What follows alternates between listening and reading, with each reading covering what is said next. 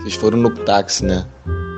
Aí eu fiquei com o irmãzinho lá, aí a gente pediu um Uber, só que o Uber não chegava. Aí passou um pessoal que, que eu conheci e levou a gente. Era o pessoal que brigou lá dentro.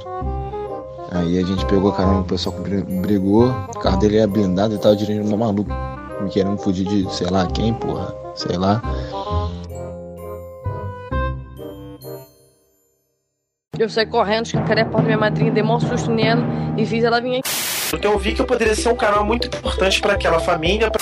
Pô, não sigam um mau exemplo. Eu pegava, sabe, um rolo de papel toalha? É o que eu chamo de causos, que são os casos que eu não tenho certeza que é verdade. Deixa eu te contar. Seja bem-vindo, você que adora ouvir, contar ou escrever uma história. Você está ouvindo o podcast Casos e Causos, histórias baseadas em fatos, nem sempre reais. Eu sou o Diogo Braga, um menestrel narrador, e hoje contarei a história de um homem, do fim de uma festa até a sua casa e de como ele tirou conclusões brilhantes de todo o ocorrido. O caso, ou o causo, foi contado por Adriano Cruz.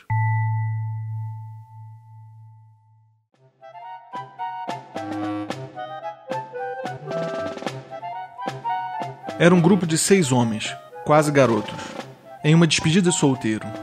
Iniciaram a noite bebendo em um bar do lado de casa e foram de bar em bar até parar na região rural de outro município. Adriano, homem sábio que é, ligou para sua noiva e, no intuito de acalmá-la, avisou onde estariam. Disse que estava bem e que em breve voltaria para casa. estando tudo certo, continuou curtindo a noite.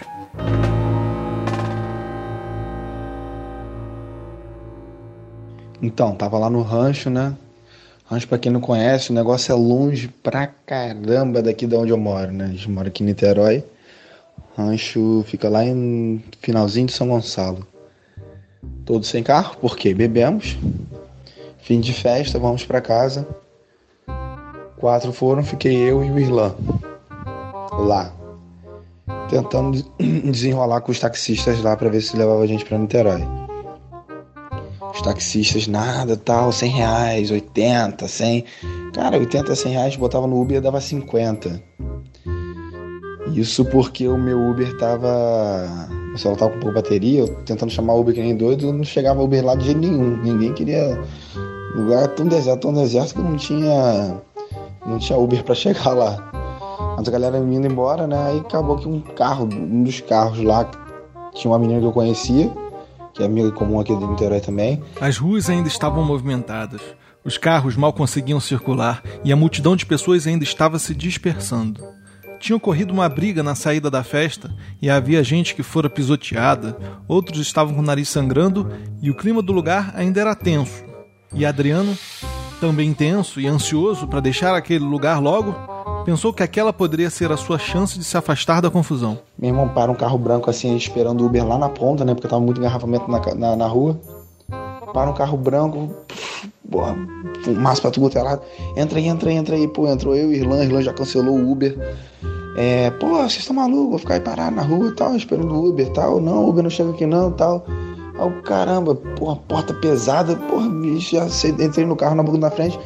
Porra, cara, sou, sou carro pesado, esse carro é blindado, é blindado, é blindado. Peguei o carro blindado aqui porque é de um camarada, mas eu peguei porque a gente brigou lá dentro, querendo sair fora e tal. Beleza.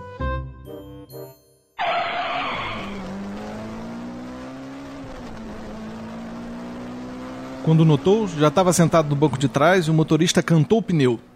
E de repente, começou uma fuga desesperada desvia de um carro, foge de outro. Os caras estavam fugindo, cara, de alguma coisa que eu não sei o que, que era. Olhar para trás, olhar para lado, olhar para outro. Uma leve preocupação começou a surgir na cabeça daquele homem.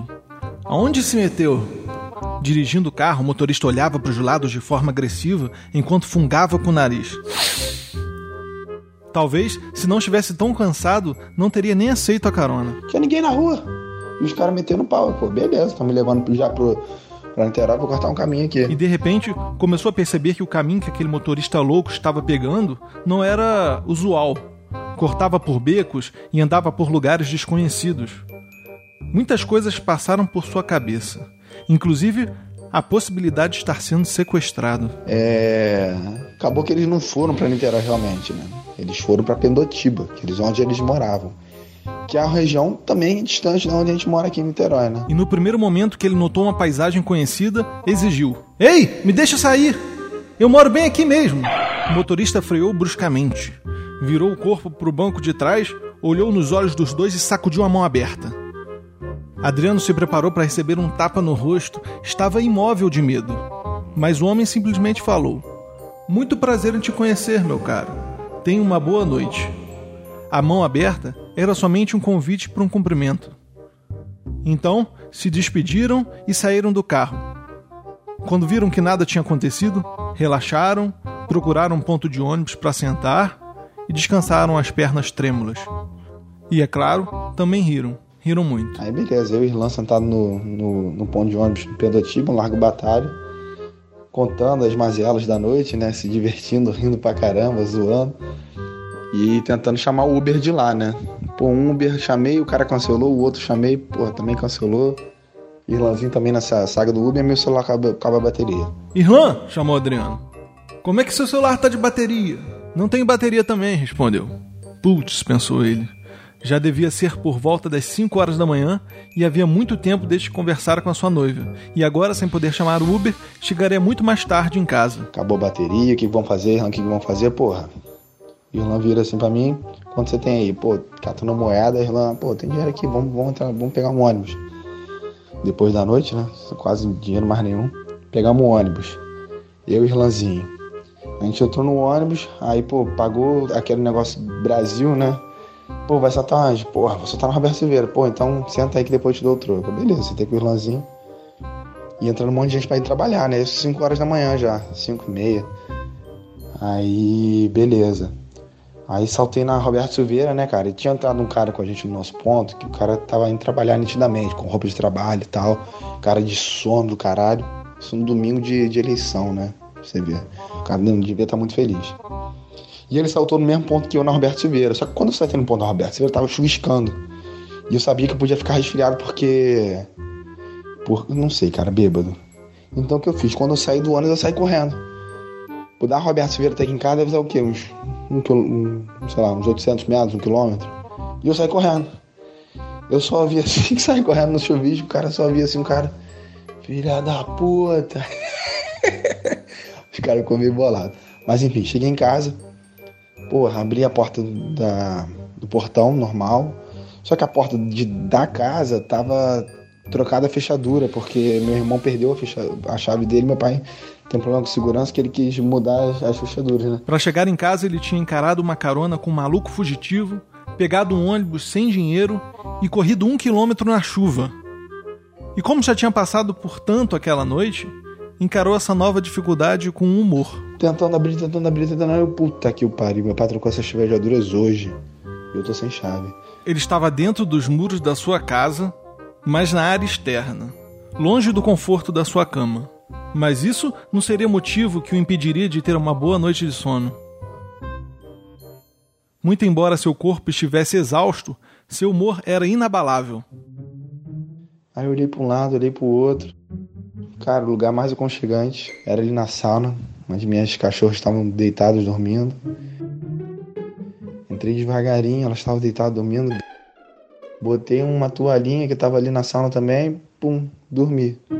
Problema, cara, é que quando eu dormi, todo mundo tá me procurando. Porque nesse tempo que eu liguei o Uber lá para pegar, eu botei a internet pra funcionar. E quando eu botei a internet pra funcionar, foi uma mensagem que não tinha ido pra Karina. Karina é minha amada. E aí ela ficou me procurando, porque a mensagem era assim, quando chegar em casa eu te ligo. E não liguei, porque tava sem celular. Então tava todo mundo procurando. Ela mandou uma mensagem para todo mundo.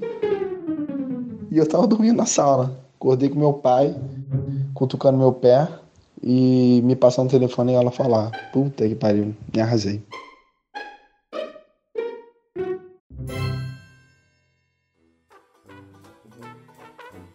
E muito embora o humor inabalável do Adriano o tenha proporcionado uma ótima noite de sono, o mesmo não podemos dizer dos seus familiares e da sua noiva.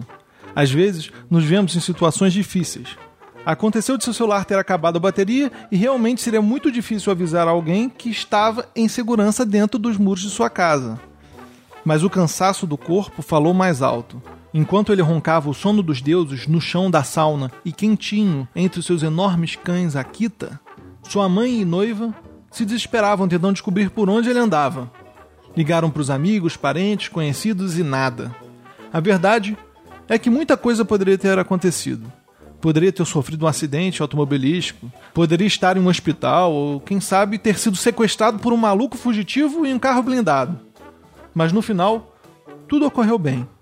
E por conta deste dia, Adriano, homem sábio que é, se deliciou com o que julgou ser um grande aprendizado. Aprendeu que seus cachorros são mais quentes e aconchegantes que qualquer cobertor que já usara. Dorme com eles até hoje história é essa aí. Acordei, dormi, é isso aí, diversão.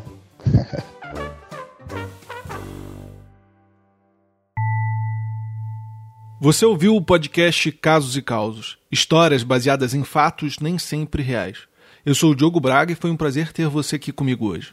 Se você tem algum caso ou que deseja compartilhar, me envie um e-mail para o endereço casosecausospodcast.gmail.com. Eu gostaria de agradecer ao Adriano Cruz, pois foi ele o contador de caso hoje. E se você gostou do podcast, por favor, indique o Caso e Causos para os seus amigos, compartilhe e classifique no iTunes. Dessa forma, você vai estar ajudando o podcast a crescer e a estar sempre produzindo conteúdo. O Caso e Causos é hospedado e apresentado pelo maior portal de podcast do Brasil, o Mundo Podcast. Acesse em mundopodcast.com.br. E se você desejar, me siga nas redes sociais. O Instagram é arroba Diogo Braga Menestrel e o Twitter arroba Diário Menestrel. Outros links, como o link para o grupo do Telegram do Caso e Causo, serão listados no post desse episódio em mundopodcast.com.br barra Casos e Causos. No mais, um cordial e apertado abraço e até a próxima.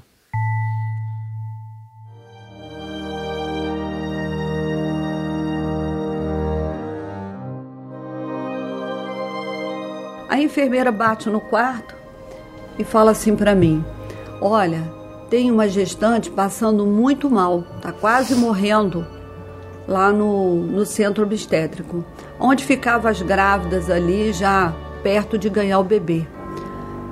Eu falei: Nossa, eu com duas acadêmicas, eu recém-formada, a paciente está muito grave. Só que quando eu estava acabando de fechar a moça, me deu um tremor, uma coisa assim, como eu nunca vi na minha vida, inexplicável. Minha mão tremia. Eu não conseguia terminar de suturar, era só a pele. E eu pedindo, meu Deus, o que é isso que está acontecendo comigo?